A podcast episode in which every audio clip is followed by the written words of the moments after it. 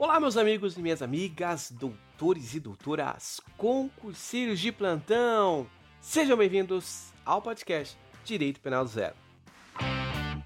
Eu sou Jean Campos e hoje, meus queridos, nós iremos falar sobre a ação penal, que tem previsão expressa no artigo 100 do Código Penal. Mas, meus queridos, antes de iniciarmos a nossa aula, quero pedir para você que ainda não é seguidor do nosso podcast, para que você clique no botão seguir. Se você estiver me ouvindo pelo iTunes, clique no botão assinar. Lembrando também que este podcast tem um Instagram, o Instagram Direito Penal e por lá você pode me acompanhar, acompanhar as nossas publicações. Queridos, como dito, hoje falaremos sobre a ação penal e a ação penal ela é uma peça que vai inaugurar todo um procedimento, toda uma persecução penal. Então é necessário que primeiramente você compreenda quando é necessário iniciar uma ação penal e por que que nós dizemos que a ação penal ela é condicionada à representação ou não é condicionada à representação? Ela é uma ação penal pública ou ela é uma ação penal privada? Então, se você for analisar o artigo 100 do Código Penal, você vai encontrar a seguinte redação: A ação penal é pública, salvo quando a lei expressamente a declarar privativa do ofendido. Então, queridos, você já consegue compreender que em regra, em regra, a ação penal ela será pública. E quando que vai ser privada? Somente quando a própria lei disser, olha, estes crimes eles somente vão se proceder mediante uma representação privada. Talvez você esteja se perguntando, não entendi, como assim uma representação privada? Então vamos supor que alguém cometeu um crime de homicídio. Então aqui, diante deste crime, nós vemos que este crime é um crime a qual a família da pessoa que foi a vítima, ela não pode falar, olha, eu não tenho interesse nenhum em ver aquele autor do crime sendo punido. Então eu prefiro não fazer nada. Aqui neste crime, não tem como a pessoa não fazer nada. Então é uma ação penal pública. Por quê? Porque o Ministério Público, é através do seu poder, ele vai iniciar uma persecução penal. Ele que vai iniciar uma ação penal, ele quem vai oferecer a denúncia. Então é o parquet, assim chamado, que tem essa opinião de elite. E aí, queridos, quando vamos analisar o artigo 24 do Código de Processo Penal, preste atenção, Código de Processo Penal, nós vemos a seguinte redação: Nos crimes de ação pública, esta será promovida por denúncia do Ministério Público, mas dependerá, quando a lei exige, da requisição do ministro da Justiça ou de representação do ofendido ou quem tiver a qualidade de representá-lo. E de fato, o que, que isso significa? Significa dizer que o Ministério Público é ele quem vai iniciar, vai promover a denúncia. Quem vai oferecer a denúncia? Ministério Público. Todavia, conforme o próprio artigo, quando a lei própria determinar, a requisição deverá vir do ministro da Justiça ou até mesmo essa representação. Ela pode é, vir por parte do ofendido ou daquela pessoa que tem uma qualidade para representar. Inclusive, meus caros, a própria Constituição, ela diz lá no artigo 129 que é função da instituição do Ministério Público promover privativamente a ação penal pública na forma da lei.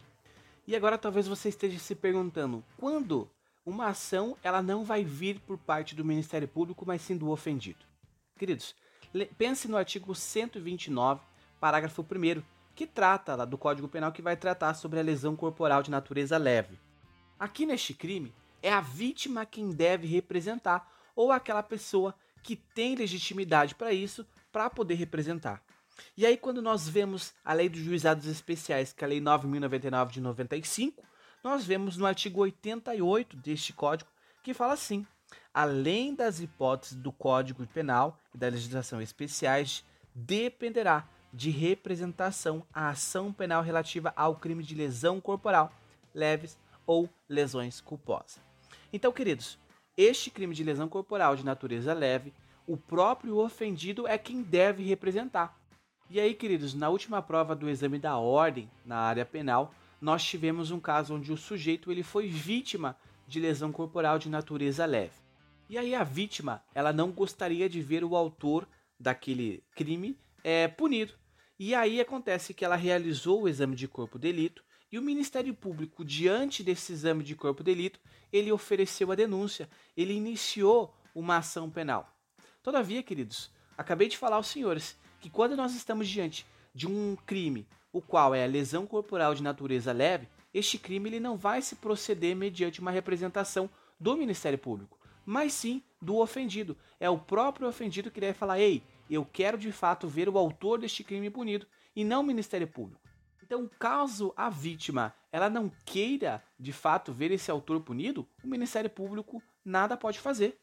No entanto, queridos, quando nós continuamos no, no parágrafo 3 do artigo 100 do Código Penal, nós vemos o seguinte, que a ação de iniciativa privada ela pode intertar-se nos crimes de ação pública, se o Ministério Público não oferecer a denúncia né, no prazo legal. Então aqui nós temos a chamada ação penal subsidiária pública. É quando o Ministério Público ele fica inerte, ele não faz nada. Você quer ver o autor daquele crime punido, só que o Ministério Público não faz nada. E aí, quando o Ministério Público ele perde esse prazo não fazendo nada, você, media, com o seu advogado, né, devidamente constituído, você pode iniciar essa ação penal de forma subsidiária à ação penal pública, mesmo que a ação penal ela seja totalmente pública.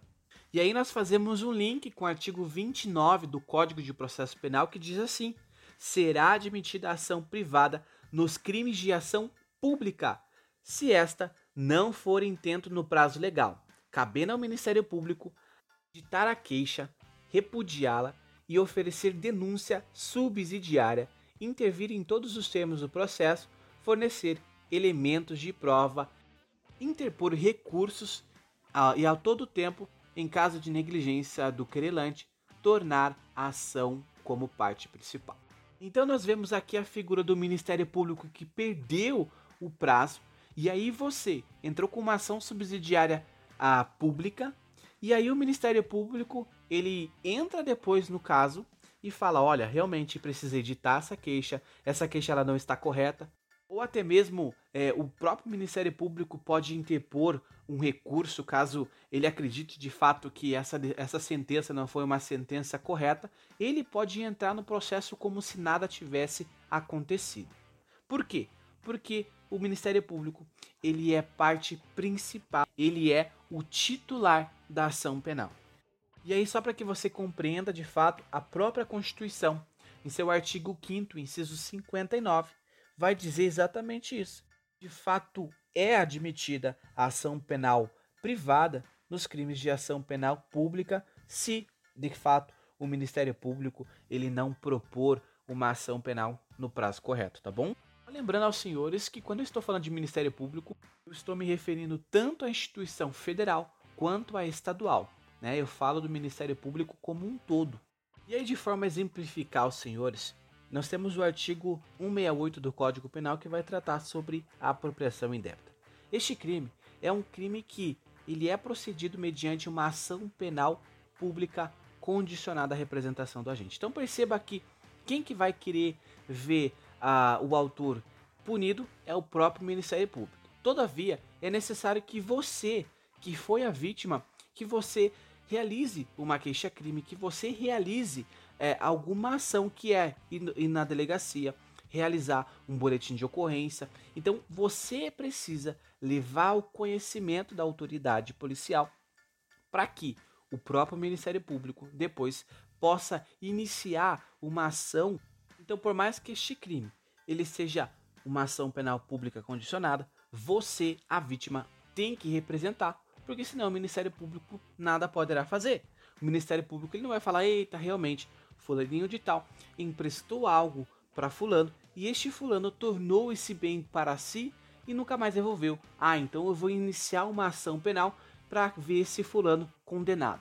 Você é quem deve fazer isso. O Ministério Público não sabe, de fato, quando aconteceu isso e se aconteceu isso. Então, por isso que é necessário que você diga que você represente fulano de tal para que o próprio Ministério Público, que é o titular da ação penal, possa promover a ação penal. E aí no parágrafo 4 do artigo 100, nós vemos que quando o sujeito ele acaba falecendo antes ou no decorrer do processo, o sujeito ele é declarado ausente, o direito de representar ou de oferecer a queixa, de prosseguir, né, com essa ação penal, ela é passada ao cônjuge, ascendente, descendente ou irmão.